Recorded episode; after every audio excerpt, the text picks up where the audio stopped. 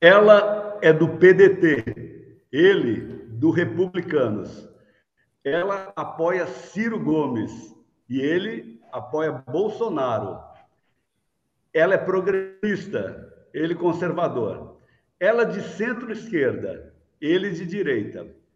Ela é presidente da JSPDT de Rondonópolis, secretária do núcleo da base da APR e conselheira municipal de juventude da cadeira etno-racial. É mãe e consultora na área de mídias e tecnologia, estudante e empreendedora. Ele é jornalista, comentarista político e possui uma das maiores redes de direita conservadora do país, com 30 milhões de visualizações no Facebook, YouTube, Instagram e TikTok. E eu tenho certeza que essas diferenças irão produzir um excelente bate-papo entre Fernanda, Fernanda, perdão, Camilo. Portanto, logo depois da a gente vai dar abertura para esse bate-papo. A gente segue após a vinheta. Politicast. Você acompanha ao vivo pelo YouTube ou pelo Twitch. Siga nosso Instagram e saiba na frente quem irá participar da conversa. Arroba politicast_br.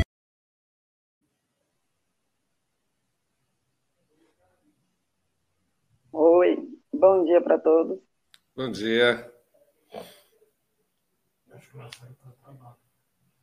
Acho que o Marcelo, o som do Marcelo tá trancado aí, né?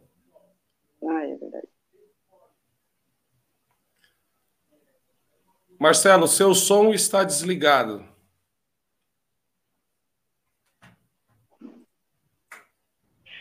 Ai, melhor.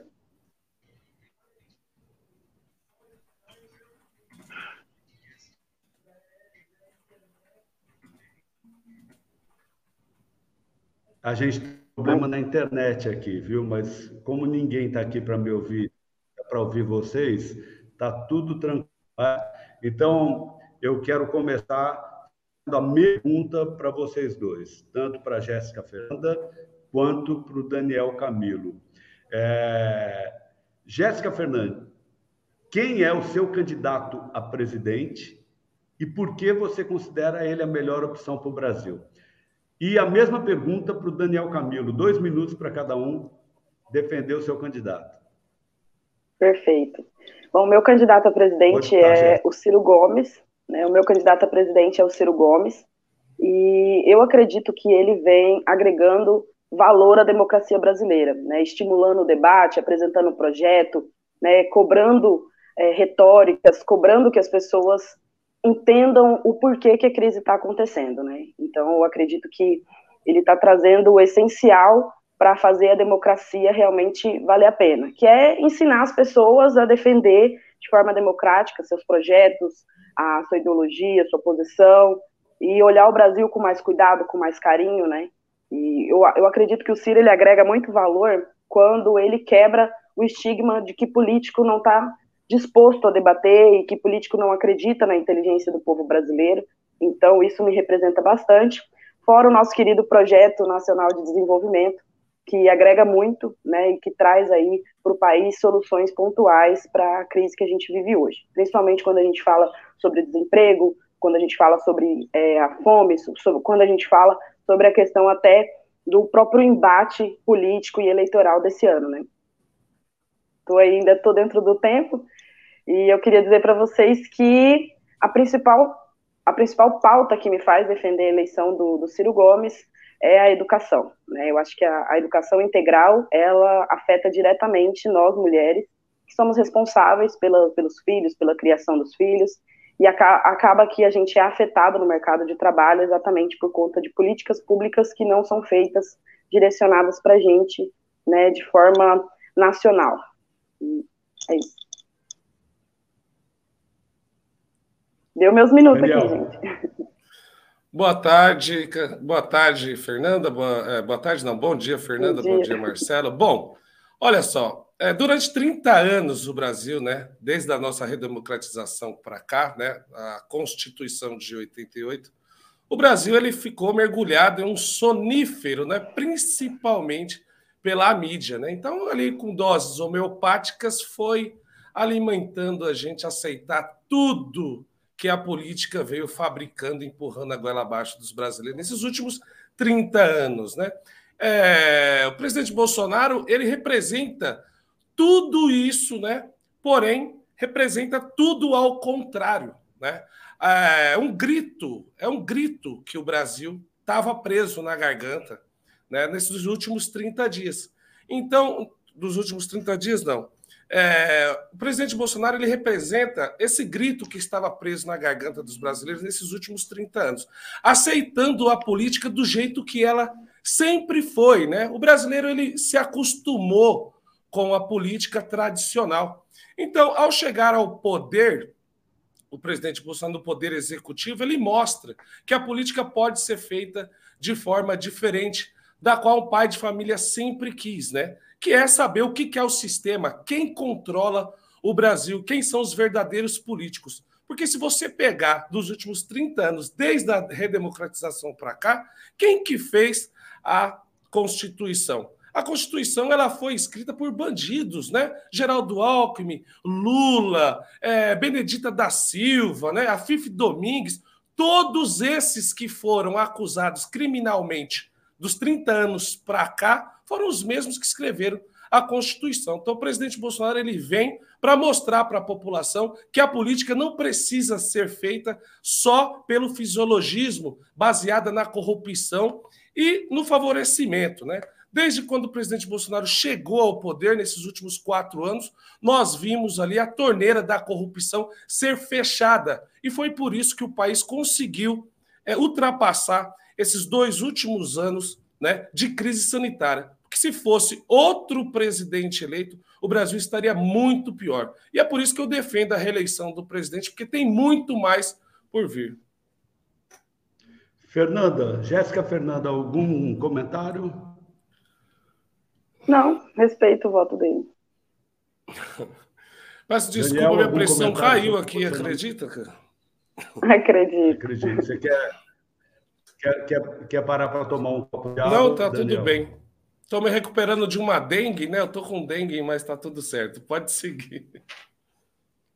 Saúde da gente é gente... o principal, né? Aliás, aliás, eu quero deixar eu quero deixar claro aqui que o pessoal do canal aqui estava querendo promover um debate há algum tempo e a gente percebeu que a maioria que, que se posiciona nas redes sociais acaba não querendo participar do debate. Então, eu quero de pronto dar os parabéns tanto a Jéssica Fernanda quanto para o Daniel Camilo, que foram dois com posições completamente antagônicas e de pronto aceitaram o convite do canal para se posicionar publicamente. Então, é, eu sei que as pessoas que nos acompanham têm uma predileção para um ou outro lado, né? um ou outro posicionamento, mas os dois estão de parabéns pelo fato de aceitarem expor publicamente suas ideias dentro desse confronto educado, desse confronto de ideias, onde cada um possa se posicionar. Então, parabéns, Jéssica Fernanda e Daniel Camilo. É, é muito bom poder contar com vocês aqui. Agora, tem um assunto que eu quero abordar com vocês, onde é, ganhou espaço na mídia, ganhou espaço na, na televisão, nas redes sociais, que é a prisão do ex-ministro da Educação, Milton Ribeiro, onde há tempos atrás, em março, o presidente da República, Jair Messias Bolsonaro, teria dito numa live que ele é, confiava tanto no Milton Ribeiro que ele não colocava a mão no fogo, mas ele colocava a cara inteira no fogo. E a internet ganhou vários memes é, é, onde apresenta o Ciro, o, perdão, o Bolsonaro com a cara chamuscada, com a cara queimada, onde é, é, e, e, os críticos ao governo colocam claramente que é, esse, essa prisão do Milton Ribeiro teria esvaziado o discurso anticorrupção do governo, né?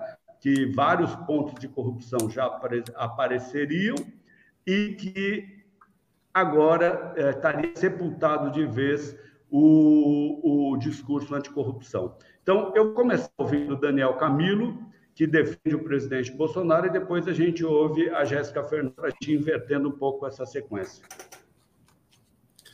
Olha, Jéssica, é, Marcelo, a corrupção e a pilantragem não tem credo, né? Ela infecta qualquer um na sociedade, né? Eu defendo o governo do presidente Bolsonaro, principalmente o próprio presidente, né? Porque nele eu confio. Mas eu deixei muito claro em todas as minhas manifestações nas redes sociais que é assim: a direita é um movimento muito jovem aqui no Brasil, né? É, ela praticamente nasceu com a disputa do próprio presidente. Nasceu ali em 2013, 2014, foi aonde ganhou notoriedade os seus pensamentos, do qual muitos de nós, é, pelo menos quase 60 milhões, comungavam das mesmas opiniões, da, da, das mesmas opiniões, e foi por isso que ele foi eleito presidente Bolsonaro, né? Mas é assim, ó, o histórico de cada governo depende dos seus aliados, né? E, e, nenhum governo está imune à corrupção. Eu também não estou aqui assumindo, né, que o ex o ex-ministro ele de fato praticou corrupção, né? Há uma suspeita e agora há indícios de uma quantia de 50 mil reais na conta da esposa. Mas a defesa também já falou que esses 50 mil reais é da venda de um carro. Bom, não estou aqui para defender isso daí. Eu acho que se tiver corrupção mesmo, for provado, a Polícia Federal não mandou prender à toa também. A Polícia Federal tem lá seus mecanismos para identificar é, as irregularidades e eu corroboro aqui com a justiça. Se tiver algo errado, que tem que ser execrado mesmo, tem que ir preso e tem que pagar pelo que fez. Agora, olha assim, ó, não dá para você medir,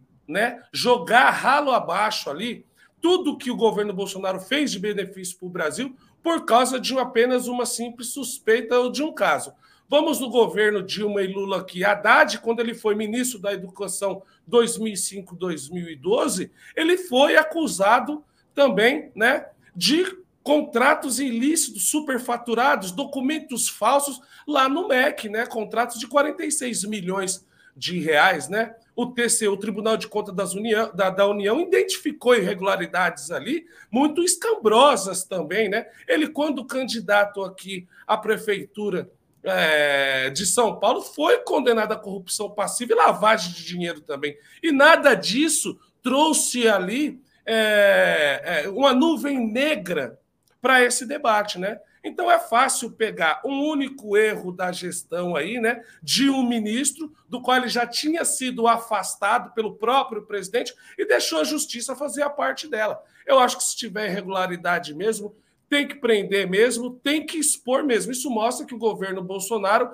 ele dá ali livre iniciativa e dá ali autonomia para a Polícia Federal agir sem interferência do governo. Como muito já foi falado que o presidente interferia na ABIN e na Polícia Federal. Está aí prova de que o governo Bolsonaro não defende vagabundo, expõe ali mesmo e deixa a Polícia Federal fazer o trabalho dela. Bom, é, o que, que eu tenho Jéssica a dizer sobre Fernanda. esse assunto? Eu mesmo.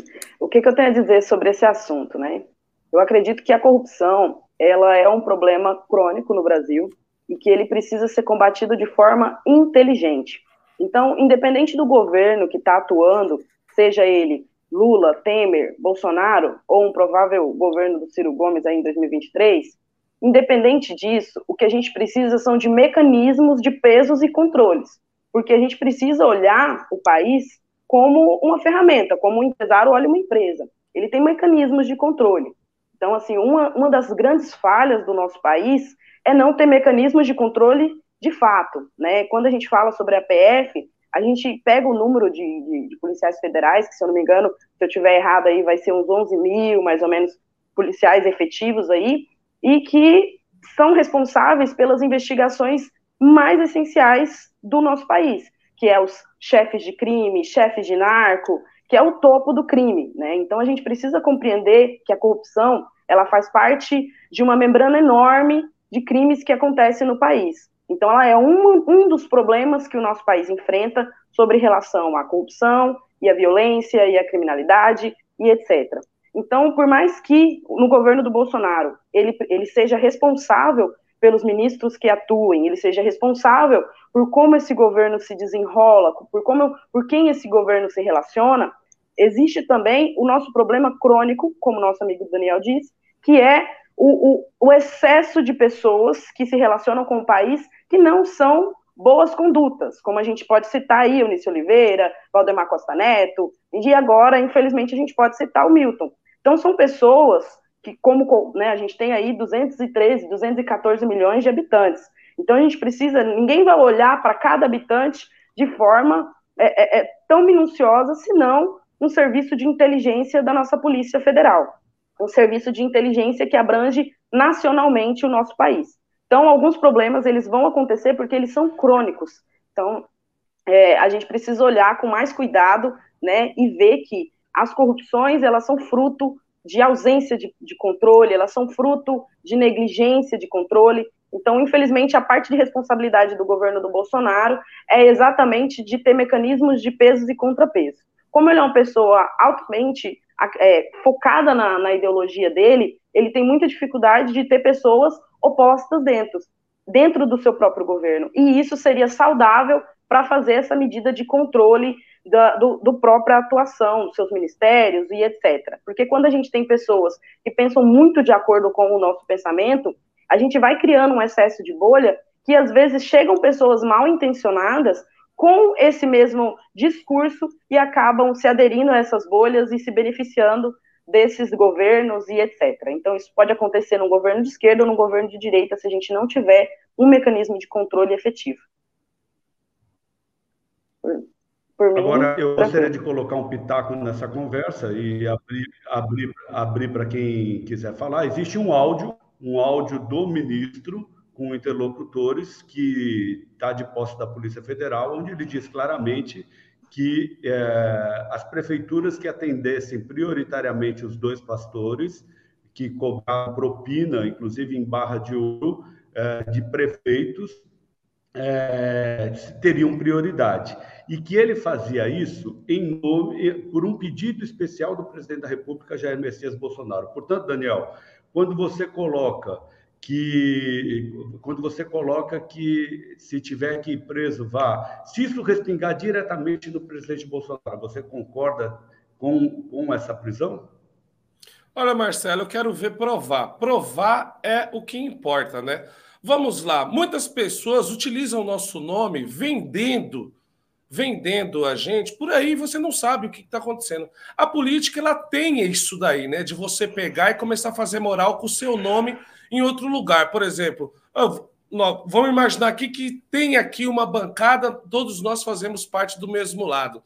Eu, como líder dessa bancada, você é o presidente, eu saio por aí, nenhuma reunião de política, eu abraço um aqui do lado aqui e falo: olha, meu amigo, fica tranquilo, porque você está comigo, entendeu? Eu atendo todas as vontades do nosso presidente Marcelo Strama aqui, e eu faço isso por um pedido especial dele aqui, porque ele comunga muito com a sua pasta, com a sua ideia e com o seu segmento. É muito natural você fazer esse tipo de moral dentro da política. Eu nunca fui candidato, né? Eu nunca obtive mandato, mas eu já trabalhei como assessor e cansei de ver isso por aí, entendeu? Quero ver provar, quero ver um áudio do presidente falando: olha, Milton, faça isso para mim, porque é essa ordem que você tem que seguir. Mas olha só, Marcelo, se for provado isso daí também, nós vamos fazer o quê? Nós vamos lamentar e vamos escolher outra pessoa, mas eu duvido, eu acredito que tenha tal prova que relacione o presidente com essas conversas de barra de ouro, de, de, de bezerro, sei lá o quê, você tá entendendo? Isso daí é politicagem, entendeu? Isso daí é coisas que as pessoas utilizam como ferramenta para se aproximar de uma base. Nós estamos falando de um ano eleitoral, né? Mas olha só, cargo de confiança.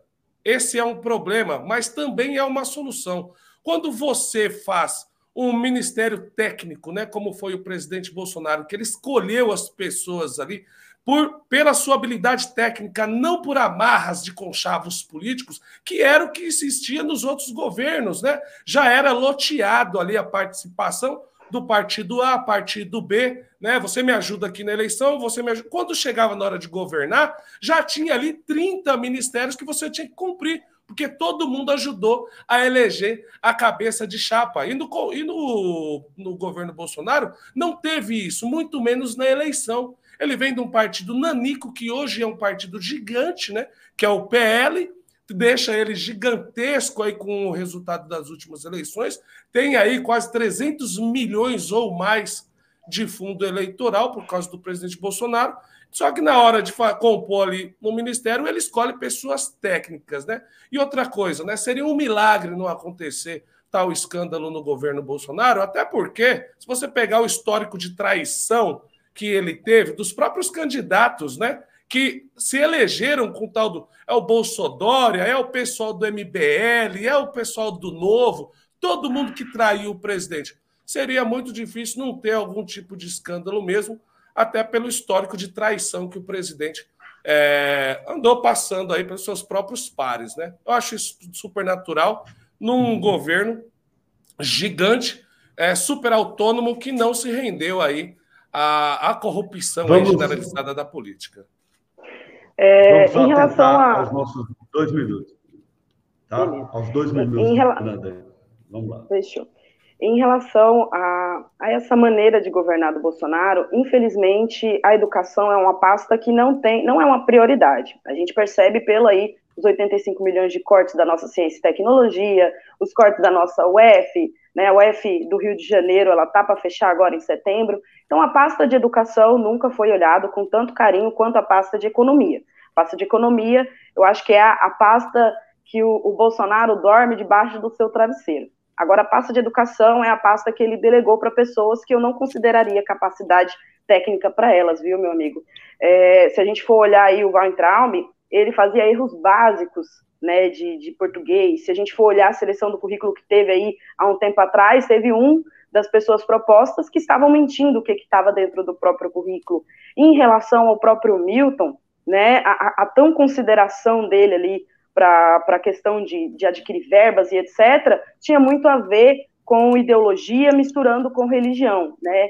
É, corrompendo né, o nosso povo que trabalha com a fé de forma limpa, porque o nosso povo tem uma fé cristã e a gente precisa respeitar isso. Só que a gente não pode ficar utilizando a nossa fé para misturar com as nossas ideologias e fazer política, como aconteceu com a questão do Milton. Se ele está preso hoje, é por indícios por atitudes, por falas e comportamentos que tendem a ele ter que ser investigados e todos têm. Eu acho que a atitude correta do, do, do presidente Bolsonaro, como um chefe de Estado, é: se tem corrupção no meu governo, não é eu colocar a minha cara para pegar fogo, não, é afastar e colocar na hora para fazer toda uma investigação naquele ministério. Então, assim, o Ministério da Educação, ele é um ministério que ele está deixado de lado. A gente começa desde a educação infantil básica das creches, Pós-pandemia, a gente percebe que as creches de integral, muitas delas foram para meio período, ou seja, a gente tem uma pasta de educação que atende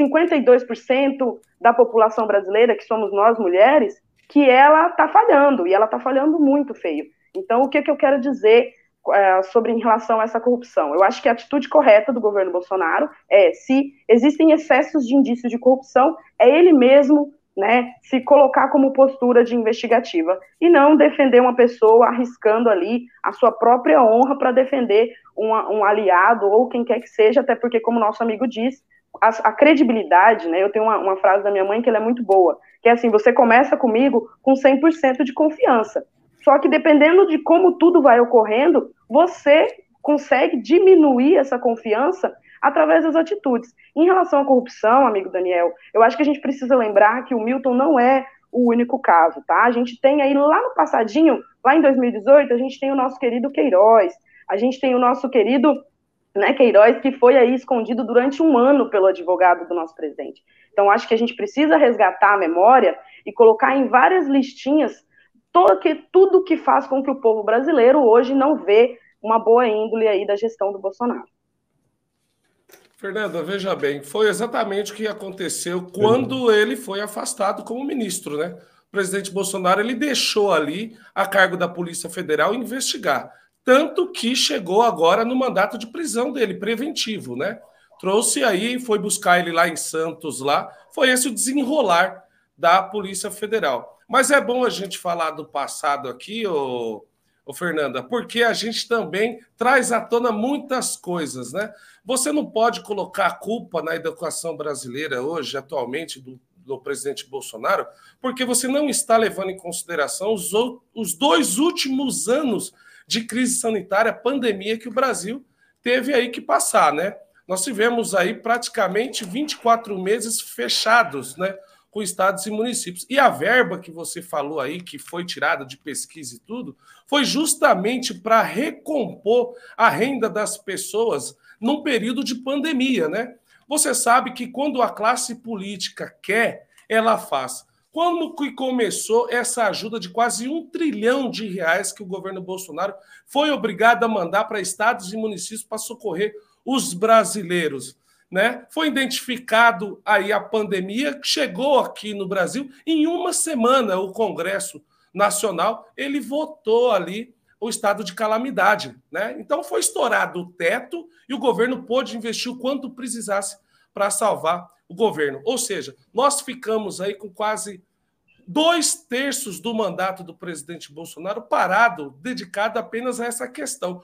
Todas as verbas que o Brasil pôde é, direcionar foi direcionado para salvar os brasileiros, porque tiveram que ficar trancados dentro de casa, os comércios fechados e a falta de emprego. Então, nós temos que levar o debate aqui é bem coerente, né? Nós temos que assumir aqui que o Brasil ele ficou parado. Mas a educação no Brasil não, ela não é consertada em quatro anos. Nós temos um problema aqui nos últimos 30 anos. A era do PT foi o lugar que mais, foi, foi os governos que mais acabou com a educação no Brasil. Né? Isso porque eu não vou falar nem daqui de Paulo Freire, eu vou falar de investimento mesmo.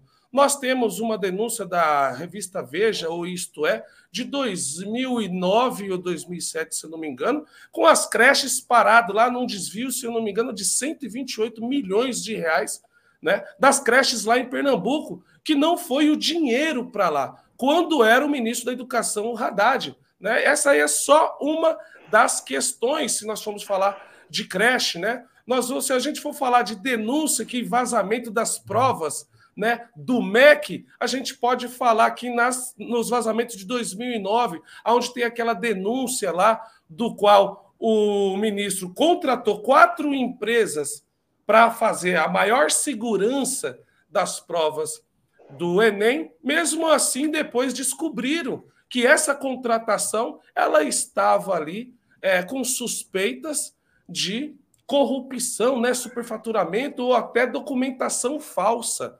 Né? Nós podemos falar aqui também dos últimos lugares do PISA, né? onde a nossa educação foi lá para baixo, lá, governo do PT. Então a gente não pode pegar um tempo de pandemia do qual o mundo ficou parado, né? sem levar em consideração que a gente teve aqui um, uma tragédia na educação brasileira nos últimos 20 anos, principalmente dentro do governo do PT. Então a gente não vai salvar a educação nesses últimos quatro anos de mandato do presidente, sendo que a gente teve a metade do mandato com o mundo parado numa pandemia, numa crise sanitária. Eu acho que a gente precisa de mais quatro Eu... anos para consertar isso daí. E outra coisa, realmente o presidente tem um dedo podre para escolher os ministros da educação, sim. Né? Mas isso a gente não pode resumir todo o governo Bolsonaro e colocar na culpa dele, na conta dele, a degradação da educação no país. Eu, queria eu quero, dizer você... eu quero dizer que. Só um minuto, Jéssica, eu vou passar para você, uhum. dizer que está muito interessante, enquanto vocês estão conversando, está tendo um debate paralelo também dos comentários, né? tanto contra ou a favor do governo, enfim, está bastante interessante.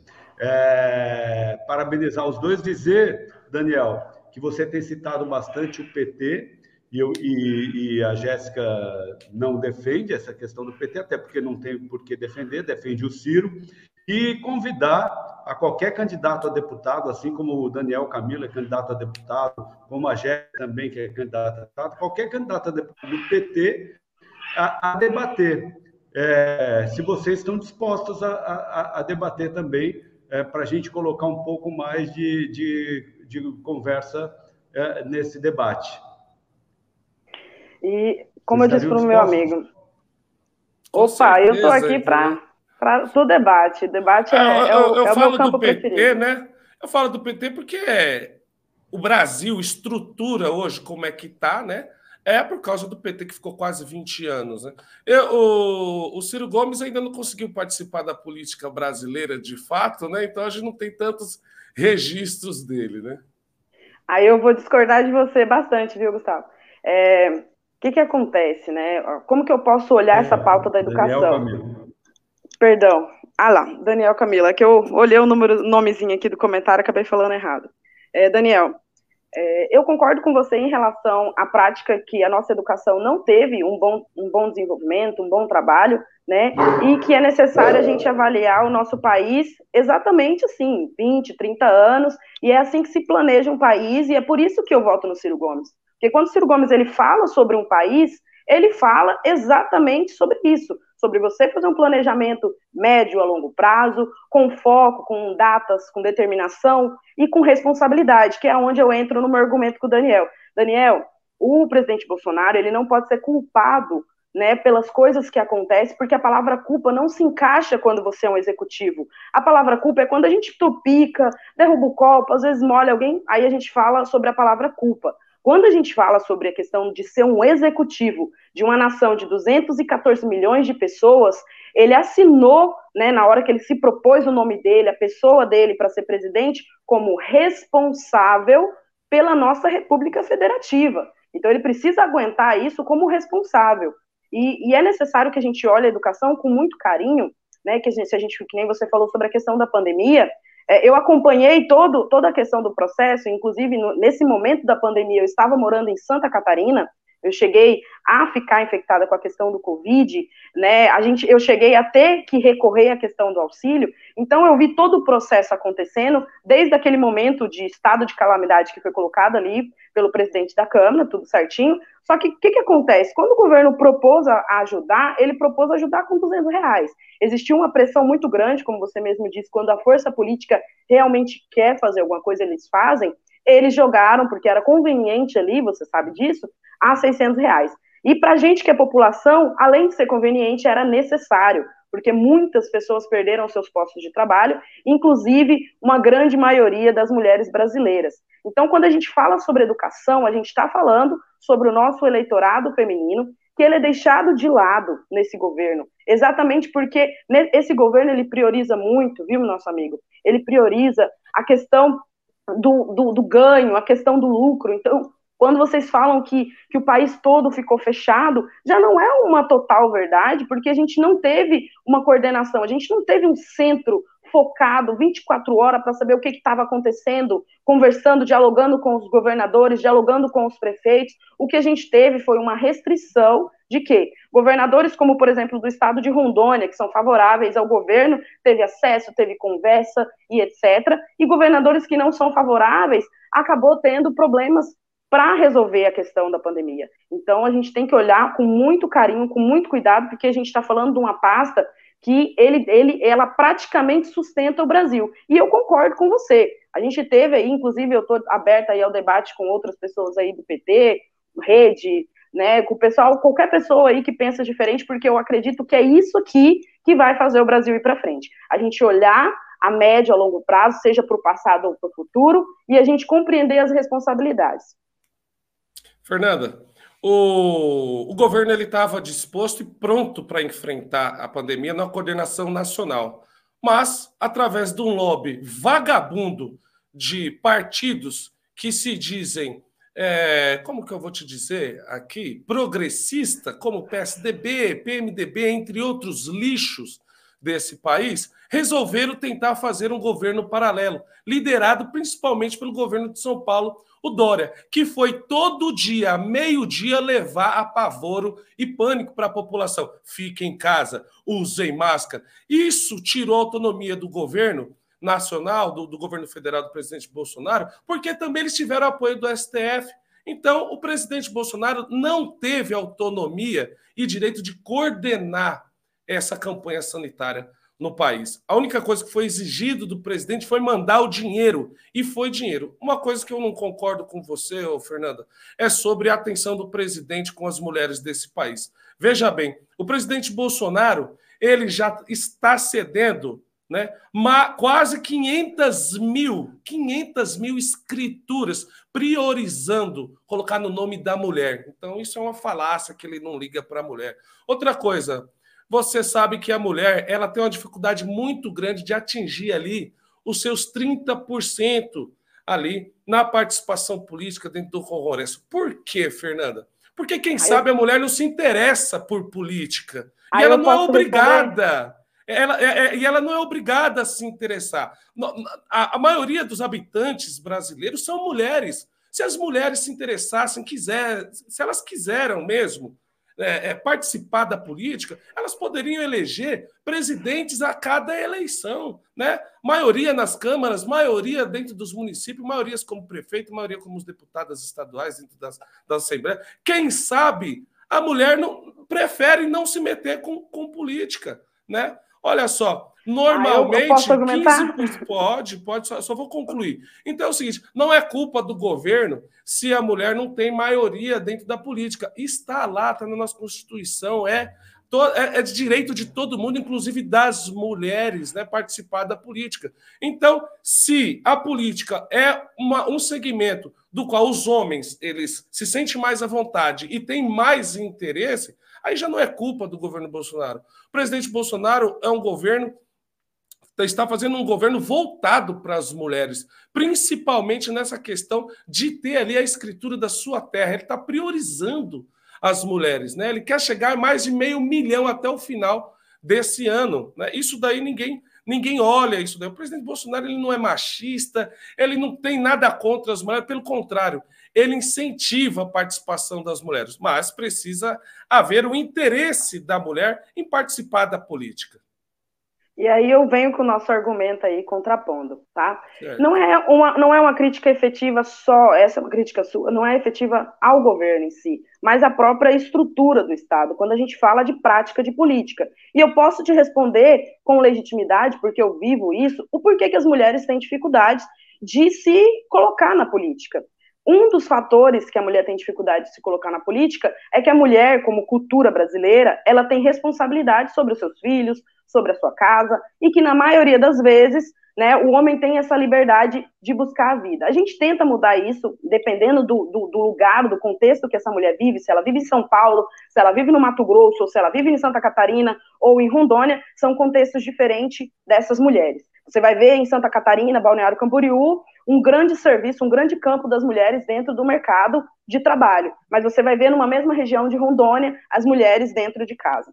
E aí a gente põe um fator, que aí eu volto nesse fator, que é a educação. Quando a gente fala sobre as mulheres, sobre o tempo das mulheres fazendo faculdade, trabalhando na política, em, em caso, né, em liderança e no topo do, da decisão, a gente está falando que essas mulheres precisam de tempo para isso. E hoje a mulher se dedica ali a cuidar da casa, isso numa grande maioria. A gente tem 52% da população feminina que ela simplesmente, quando você vai colocar seus filhos, né, eu tenho duas filhas, né, uma de sete, em idades de creche, outra de três anos, você vai colocar, independente do estado, já morei em três estados, são, são estados diferentes, mas o problema é crônico nacional, que é a educação pela metade, a educação metade do período. Você leva a criança meio-dia 45 e volta para buscar 4h45.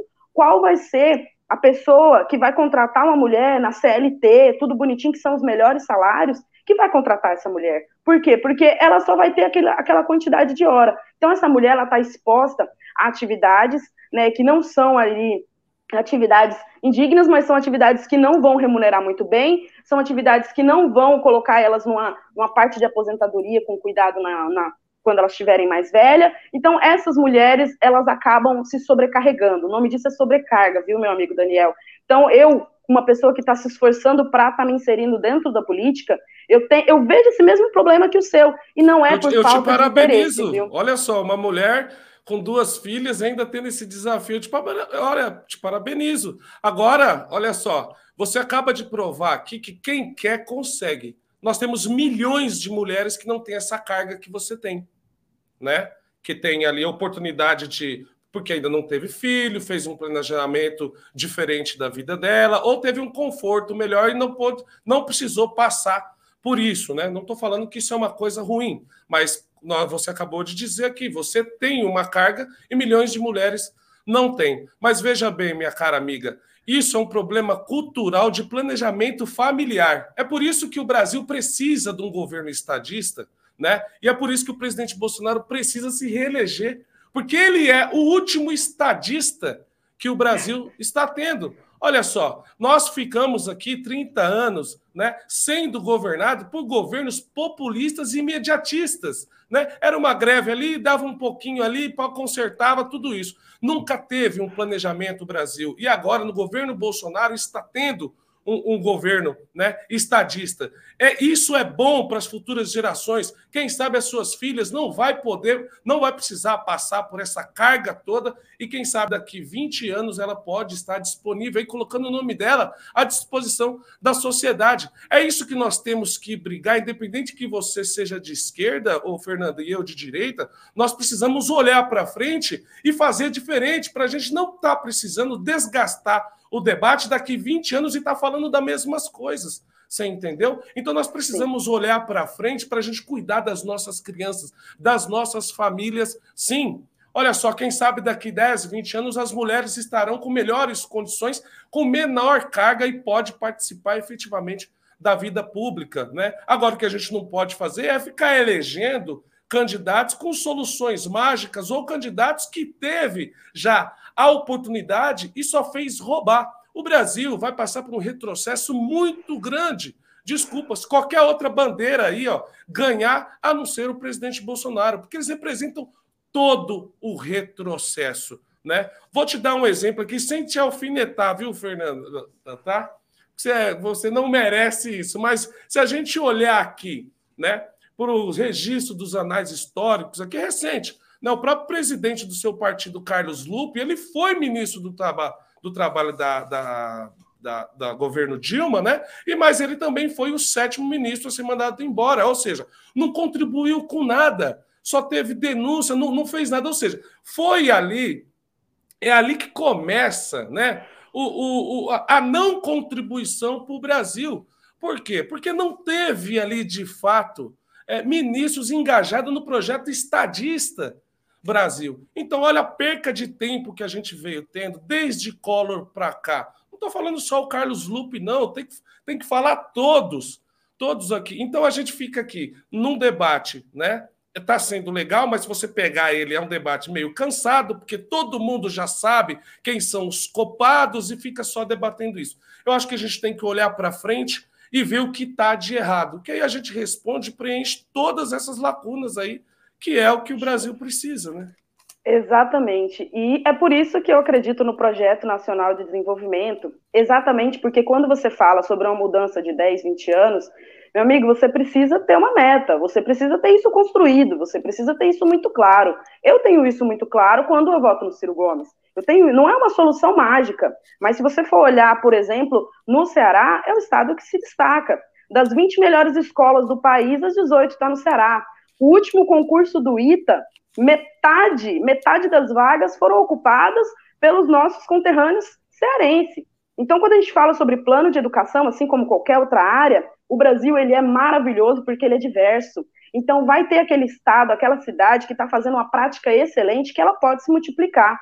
Então, a questão da educação no Brasil é que ele realmente precisa de clareza, de projeto, de prazos e de olhar com cuidado, porque ele realmente atinge uma parcela da sociedade que hoje está desempregada, que hoje não é ativamente econômica, e ela está em vulnerabilidade, tanto social quanto de violência, porque se você for olhar as mulheres que dependem né, de não podem trabalhar, não têm a sua própria renda, elas dependem dos seus cônjuges. E numa cultura excessivamente né, que a gente tem patriarcal, a gente olha uma cultura completamente que coloca essa mulher sobre situação de pedir. Ah, entre um, responde para mim, entre um batom e um leite, o que, que a mulher vai escolher? Hoje ela vai escolher o leite. E aí a gente, quando a gente pensa sobre mulher e políticas públicas para ela, a gente tem que lembrar que o nosso custo de vida ele atinge a nossa população feminina, ele atinge a nossa população masculina, a nossa população idosa, nossa população infantil, a nossa todo, todo o nosso contexto social é atingido pelos preços dos alimentos. É ali que a gente vê se um governo realmente está preocupado com isso. Então, quando a gente olha o preço do leite, aqui na minha região está saindo a R$ reais um litro de leite, alimento básico para uma criança. E aí a gente vai olhar o salário, ele é o mesmo. E esse litro de leite, no governo do Bolsonaro, quando ele entrou, ele estava em média de 2,45, 2,50. Então é necessário que o governo tenha mais cuidado. Só que assim, amigo, eu, eu sou, da, eu sou do, do anti ficar reelegendo pessoas. Não, nunca dei meu voto para o Lula, né? Antes aí do, do, do, Ciro Gomes conquistar o meu voto, eu era um voto do Amoedo. Então eu digo para você o seguinte: é, a gente só precisa de quatro anos. Reeleição no Brasil é, é um problema gravíssimo, porque a gente pega aí, ó, você pode concordar comigo. O, o, governo ele é altamente sabotado exatamente para continuar se mantendo e às vezes ele consegue só no próximo governo aplicar alguma coisa. E essa foi uma aberração aplicada ali desde FHC para frente. Então a gente precisa começar a olhar a nossa, a nossa pátria.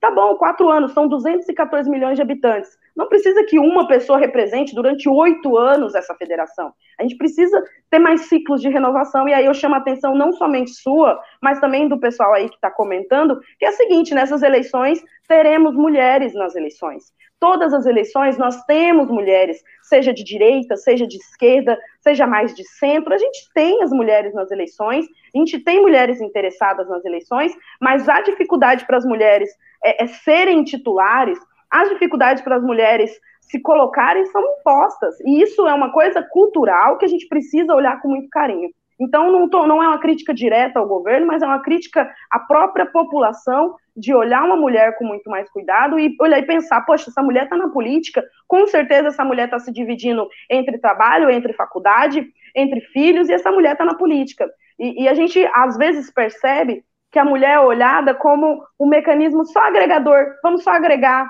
e não é assim. A mulher ela precisa tomar essa decisão e essa postura, e a gente precisa convidar muito mais. Queria até parabenizar o pessoal do canal que né, chamou uma mulher cirista aqui para estar tá debatendo com o nosso querido amigo. E isso é que a gente precisa fazer: chamar as mulheres, respeitar as vozes delas. Elas às vezes não vão concordar com tudo que a gente diz, e a gente não precisa concordar, como nós não estamos concordando com tudo. Mas quando a gente alinha para um país, a gente compreende que o país precisa estimular políticas públicas que deixem as mulheres não só apenas querer, meu amigo, mas ter possibilidade. Eu estou conseguindo aqui porque eu tenho uma rede de apoio, eu tenho minha mãe para estar tá agora, nesse momento, olhando minhas gurias, dando café da manhã para elas.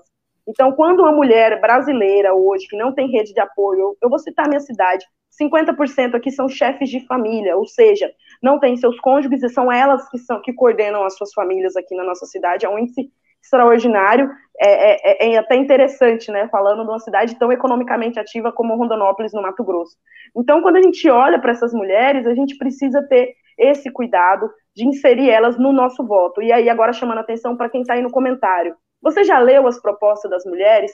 Independente do seu espectro, se você é de direita ou de esquerda, leia as propostas delas, apoiem elas, porque para uma mulher estar tá na política, ela deixou uma família inteira para ela se dedicar ali a uma hora e a poucas horas ali.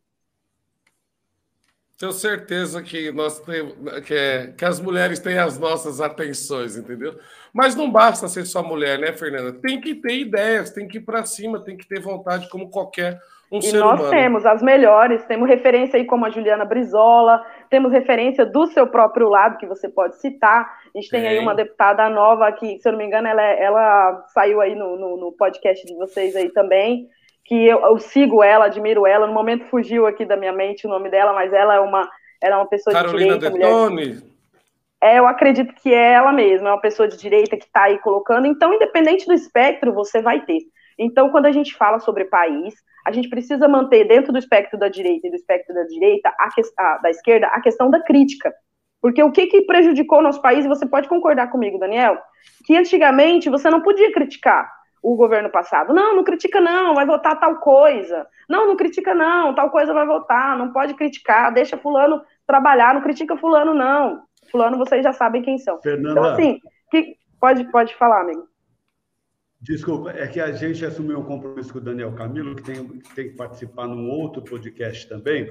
é, de encerrar. Mas eu Sim. queria pedir permissão para o Daniel para a gente é, evidenciar as diferenças entre Ciro Gomes e Bolsonaro, que são os candidatos que os dois defendem, né? É, o pessoal separou um videozinho para que cada um possa é, tecer seus comentários na sequência, tá bom? Tudo bem, Daniel? Tudo bem, Fernanda? Tudo bem.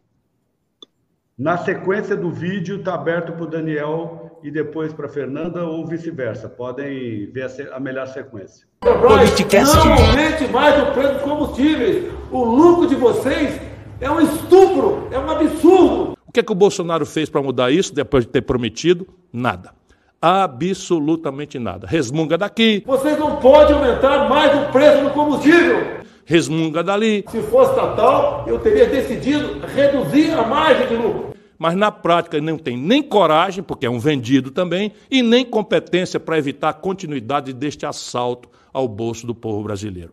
E eu não mando na Petrobras, não é uma estatal. Eu não formo o preço da Petrobras, quem forma é você, Bolsonaro. Quem forma é você, qualquer brasileiro que não seja fanático, alienado, não é como você faz para mentir aos seus eleitores, pode procurar na internet quantos depoimentos você disse em 2017, 2018. Acompanhar o preço internacional com a minoria entrando aqui, isso é um mau caratismo no mínimo. Seus filhos fazendo discurso. Somos os donos do petróleo e autossuficientes. Porque antigamente, quando subiu o preço da gasolina, o que eles falavam? Que era o mercado internacional. Que o preço do barril do petróleo é regulado pelo mercado internacional. Só que antes, o, do... o preço do barril do petróleo estava em 150 dólares. Agora que está 20, 30 dólares, o pessoal não reduz o preço da tua gasolina. Quando chegou, se vendeu. Essa é a verdade. Se vendeu para os interesses de estrangeiros. Essa é a verdade vocês viram que o cidadão está completamente entregue. O Brasil, se tiver mais um aumento de combustível, pode quebrar o Brasil. E o pessoal da Petrobras não entende. Isso o tá Bolsonaro tá é o campeão do factoide da manipulação. Nisso ele é muito bem assessorado. Se fosse estatal, eu teria decidido reduzir a margem de lucro. Ele é o campeão da impotência. Mas não temos como interferir nessa política de preço do Estado. E eu digo a vocês, isso é fraude. Porque o Conselho de Administração da Petrobras, a maioria do capital votante da Petrobras é indicada pelo presidente da República. E não existe lei, ele mente para o povo que tem uma lei que não consegue fazer, não existe lei nenhuma, é, uma, é um normativo do Conselho de Administração da Petrobras. Arroba politicast, underline BR. Esse Ciro Gomes aí é um tagarela, é um falastrão mesmo, né? Olha, Fernanda, eu adorei você, mas olha só, a pessoa que você defende, ela tem sérios problemas e desvios psíquicos, hein? mentais e cerebrais, tá? Vou te falar aqui uma coisa, só voltando um pouquinho lá para a gente chegar nesse assunto aí. É, o Ceará, na questão da educação, veja bem lá, só porque não tive oportunidade de falar. É, na questão do ITA lá, tem dois ou três colégios particulares lá que, que fez a maior pontuação do ITA, ou seja, a, a a educação do Ceará pública, a educação pública do Ceará, ela quase não participa, né? Já começa por aí. O seu candidato, o Ciro Gomes, ele está, se não me engano, há 15 ou 17 anos sem mandato. Então, é assim, qual a legitimidade que o Ciro Gomes tem de falar de política pública hoje em dia? Eu acho que ele não tem. Porque é o seguinte, quando ele fala do, do, dos anos dos anos, dos melhores anos da vida dele lá, quando ele se reflete lá ao, ao plano real, é, há uma controvérsia ali também, porque quem desenvolveu tudo foi o Setúbal, né? Tá bom, ele participou, fez parte da, da equipe econômica, mas é assim, o Ciro Gomes ele já teve a chance dele, né, de se destacar no cenário nacional, mas infelizmente, por jeito eloquente dele, desequilibrado, ele não conseguiu ir para frente, né? Olha só, outra coisa, Ciro Gomes, se ele tivesse a solução tão assertiva, coerente, assim, né, para resolver todo o problema econômico, principalmente do combustível no Brasil, ele jamais tinha dado aquela ideia em 2018 que ia, numa canetada só, tirar 65 milhões de pessoas do SPC Serasa. Você pode ver que ele tem uma irresponsabilidade muito grande, você entendeu? Ele não bate muito bem esse rapaz, não. E outra coisa, o presidente Bolsonaro, quando ele fala da, da do alto preço do lucro, né? Pelo alto lucro que a Petrobras está, está tendo nesse momento, ele está certo, porque ele não pode interferir diretamente na Petrobras, por quê? Porque uma das nossas bandeiras é o liberalismo econômico, né? A livre concorrência, menos Estado, né? Privatizações. Então, Quando ele dá aquele discurso, ele fala como representante da sociedade majoritária que a Petrobras tem, que ainda é o Estado brasileiro. Agora é assim, ó, não dá para você comparar na época do Lula que ele fala, é, no meu tempo, é, a, a gasolina estava R$ 2,60 e o barril 150 dólares. Não. De 2014, 2015, 2016, houve uma maquiagem nos preços né, do, do combustível no Brasil, um congelamento feito pelos governos Dilma. É por isso que não aumentava o, o combustível no Brasil. Tanto que, tanto que por causa disso, né, as ações da Petrobras na época, que era 80 dólares, foi para 6, 8 dólares, entendeu? Chegamos a ser punidos nas comissões financeiras lá da Bolsa nos Estados Unidos por causa disso, entendeu? Agora, não adianta você dizer que o combustível está caro por causa do presidente Bolsonaro. Não. O combustível ele está caro no mundo todo. Se você vê notícia, acompanha o que está acontecendo no mundo, você vai ver que há um grande desabastecimento também na, na Europa, no, na Ásia, nos Estados Unidos. O combustível está caro no mundo todo. Isso não é uma exclusividade brasileira. E outra coisa, o combustível mais barato do mundo, um dos mais baratos do mundo, ainda é o brasileiro, mesmo chegando batendo a R$ reais. Né? Se você pegar ali o galão né, que custa nos Estados Unidos, que um galão lá representa 3,6 litros, né? 3 litros ali é, no galão. Você está quase 13, 14, 15 reais na conversão da moeda americana. Então, o Brasil ele ainda tem um dos menores preços de combustível do mundo. É, bom, meu amigo, eu queria te convidar a fazer uma reflexão sobre quando você questiona a, a, mente do próprio Ciro Gomes, né? Como um homem de 65 anos, uma pessoa que já escreveu cinco livros, uma pessoa que teve a oportunidade de ser convidada por Harvard para fazer especialização em economia. Na década de 90, o Ciro já estava falando sobre esse modelo econômico falido que a gente tem hoje. Então, assim, é, é, nossa amiga, eu queria que convidar você a refletir que quando a gente se sente representado pelo Ciro Gomes, a gente se sente representado pelo um conjunto de ideias. Esse conjunto de ideias, eu queria convidar você, as pessoas que te acompanham, a ler esse conjunto de ideias, mesmo com a crítica que vocês têm à pessoa do Ciro Gomes. Exatamente porque esse conjunto de ideias foi pensado por um conjunto de problemas que a gente vive hoje no Brasil, e como Fernando, você mesmo não sabe... Te interromper, eu li, eu li. Inclusive, não é um projeto de, de hoje. Governo Inclusive, o projeto dele, para acabar, ele falou que ia criar cerca de 5 milhões de Só finalizar rapidão. Só, só finalizar rapidão. Só finalizar. Vou finalizar aí rapidão. Bom, 5 milhões de empregos, como mesmo o, o, Ciro Gomes diz, ele já, a última entrevista dele aí no Ciro, no Ciro no Flow, né, tem aí cinco horas de debate que ele fala muito bem sobre o seu projeto. Então, quando eu olho um, presidente da República, eu não olho o seu temperamento, assim como eu acredito que você também não, porque temperamento não é uma vantagem do Bolsonaro. Inclusive, o Bolsonaro foi acusado de não conseguir dialogar o mínimo com um, um jornalista que não pensa como ele, que questiona ele algo que não é favorável a ele. Então, assim, temperamento não é um forte aí do seu representante para você criticar como se fosse um, né, um, fraco do meu. O Ciro, ele sempre foi assim. Inclusive, os 80 processos que o Ciro enfrenta na justiça exatamente porque ele acusava Cunha de ladrão, Temer de, de bandido, de, líder de quadrilha, etc. Então, a fala, a indignação que o Ciro tem em suas palavras me representa. O Projeto Nacional de Desenvolvimento é um conjunto de ideias que eu pretendo, em 2023, cobrar para que seja feito, porque quando a gente vota no executivo, meu amigo, a gente não pode, eleitor, esquecer que o nosso voto, ainda mais a gente que é militante, a gente está exercendo o nosso direito da democracia de ser militante, exercendo de ter a nossa voz, nossa liberdade de defender quem a gente quer defender. Só que um, das, um dos erros do brasileiro é quando a gente elege um presidente, e isso independente de quais espectros isso aconteceu na época do PT e está acontecendo com a época do Bolsonaro, é o eleitorado, ao invés de cobrar quem ele, quem ele representou, é o eleitorado que leva para cima, enche de afagos e egos. Então a gente tem que ter muito cuidado eu... e votar em projeto. Eu quero agradecer a presença dos dois. A gente não pode passar de um minuto por causa dos tempos aqui, inclusive na Anchor FM. E convidar os dois, que o debate foi muito bom para que voltem na, voltem na primeira oportunidade. Parabéns aos dois por aceitar esse desafio e a gente está à disposição para voltar com esse bate-papo a hora que vocês quiserem. Você acompanha ao vivo pelo YouTube ou pelo Twitch. Siga nosso Instagram e saiba na frente quem irá participar da conversa. Arroba politicast_br.